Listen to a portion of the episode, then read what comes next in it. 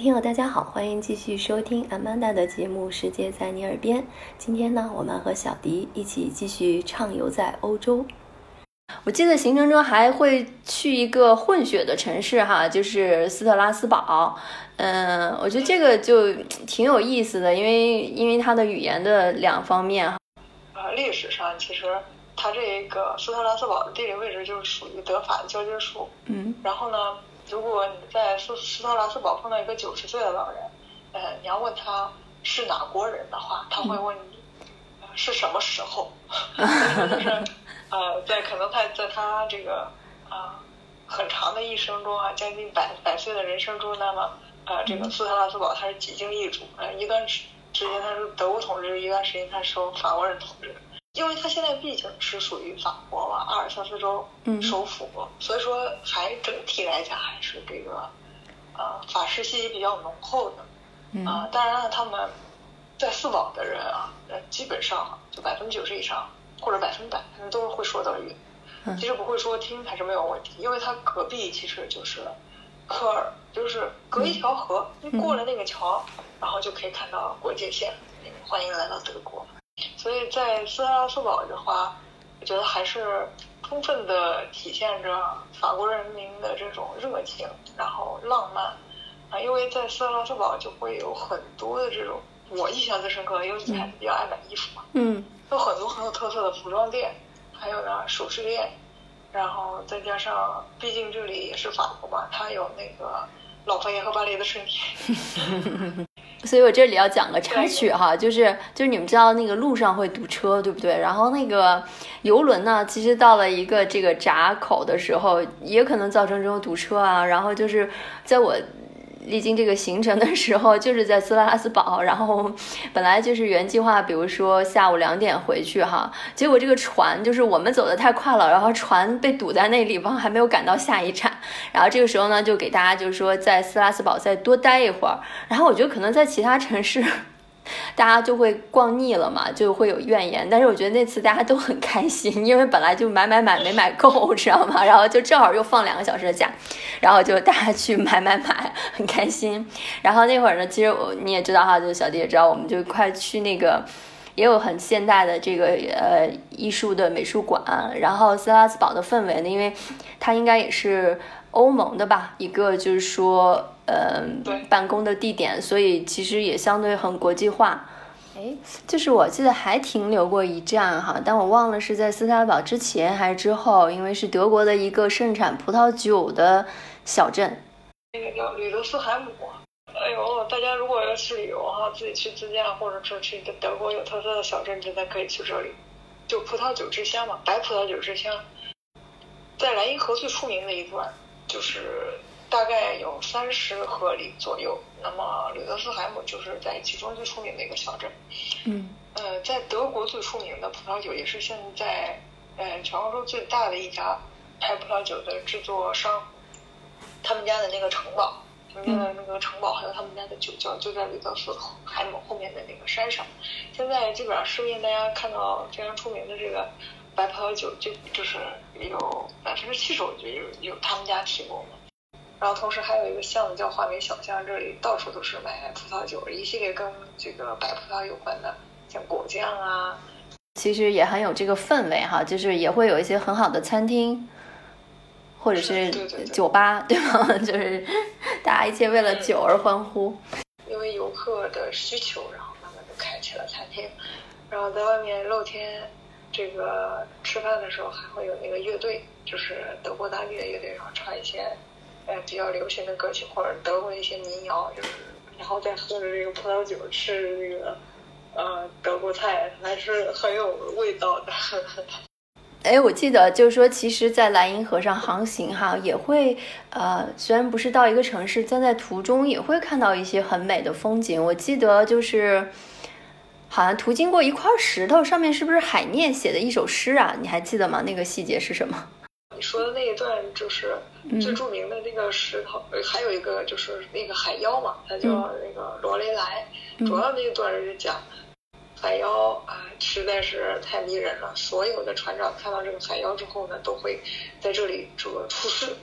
一样，所以在那里立了一块这个石头，然后每每到那个地方的时候，还会放起关于当时海妖唱的那首歌。因为那个地方其实河谷的那个地方是有一点险的，那个地方比较窄，然后水流比较急。嗯，然后好像海涅写了一个相跟他有关系的诗哈，然后现在可能在那个石头上，我记得好像是把这首诗给写上去了。然后这条河就慢慢顺着莱茵就应该进入瑞士了，对吧？瑞士就是被。常被人们称为人间仙境，哈，其实，对，我们是在琉森，我们还去了哪儿来着？然后还有巴塞尔，在巴塞尔逛。你对巴塞尔有什么印象吗？就是在我的印象中，巴塞尔的标签就是等于表展、钟表展，然后还有一个就是巴塞尔的艺术展。啊，正好三三月份的时候，巴塞尔艺术节那个时候我去了。嗯，他那个艺术展其实就是在那个呃巴塞尔的展览中心，嗯，然后非常大的地方。其实就是来自全世界的艺术家，然后他们会带着各自的作品，嗯，然后在那里去展览。但是其实，呃，其实展览最终的目的，呃，还是要跟商业挂钩的嘛。在那个艺术展里面，你就像淹没在艺术的海洋，然后各个流派，然后就是有一些艺术家本身，我觉得他就是艺术，就是比如说他们的服装就会很夸张，嗯，然后，嗯。就是我其实印象特别深刻的，就是有一个艺术家，他他特别瘦，然后他他是一个美国人，他从纽约飞过来，嗯，然后他穿的那个衣服真的有点像中国的那种僧人穿的衣服一样，呃，后来我还特意跟他聊了，他就说，呃，这个是他这个也算是他这个设计的呃一个风格，呃，这个艺术家本身。是特别特别瘦的那种，就是就是瘦骨嶙峋的那种，呃，穿了一个呃那种马丁靴，然后还是尖头的，你会感觉他真的就像是看那个童话剧里面的人物一样，然后 就是感觉他浑身上下就除了那个脑子里的思想和灵魂了，剩下就没有没有外壳了，感觉。那你说，就是以你的观察，这个城市一下子聚集了这么多元化的艺术家，哈，这个城市的氛围会有什么变化吗？要我的理解，我觉得巴塞尔就像是现在的深圳，当然他们没有深圳这么宽松的政策，就是你来深圳就是深圳人，可以上深圳户口。没有没有没有。还有一个是巴塞尔制药也是非常厉害的啊。然后呢？呃，在世界各地这种比较顶尖的科学家，因为我们认识当地的一个导游姐姐，她的丈夫就是生物学家，也就是科学家。还有就是像在 IT 行业，因为它巴塞尔这种大型的企业非常多，就是高精尖的这种企业很多，所以它在 IT 方面是需要很顶尖技术的人才。那么在印度，其实会有很多人。那就再说另一个巴塞尔的传统的这个钟表业的标签哈，有没有什么地方是特别的，类似于纪念馆呀或者什么？就你要说那种商商店买买买的专专卖店哈，就是 咱可以看到在刘森那个卢塞恩那一景，就是一条奢侈品街，然后只要有中国团队来，他就占满了哈，就买买奢侈品的名表。但是我想在巴塞尔，它会不会有一些更追溯这种技术或者历史的一些？嗯，点可以去看的。巴塞尔的话，好好像是没有。但是之前我们在鲁塞恩的话，那边就因为大家可能这个就是的精力都放在买买买上，我 们具体的对钟表的这个了解还是最出名的，大概就是日内瓦，在那边它它有，在柳森它有一个呃那个塔楼，在那个塔楼里面，它相当于是一个小型的。钟表博物馆，关于钟表的一些陈设。这个塔楼因为是最古老的一个，呃，在刘森呃最早被建起来的，那所以这个塔楼里面的这个钟表就是要比其他的钟表呢来快一分钟，然后其他的钟表都是要看它就在最初的时候哦，然后它只要一敲响，比如说哎，大家就知道哦十二点响了，那我这个大概还有一分钟，然后就到十二点。其实坐游轮有一个好处，就是除了城市以可以用脚丈量以外，我们在航行的时候是会经过河谷的。就是在航行的时候，其实也是很美的。如果你去的时候是秋天，其实，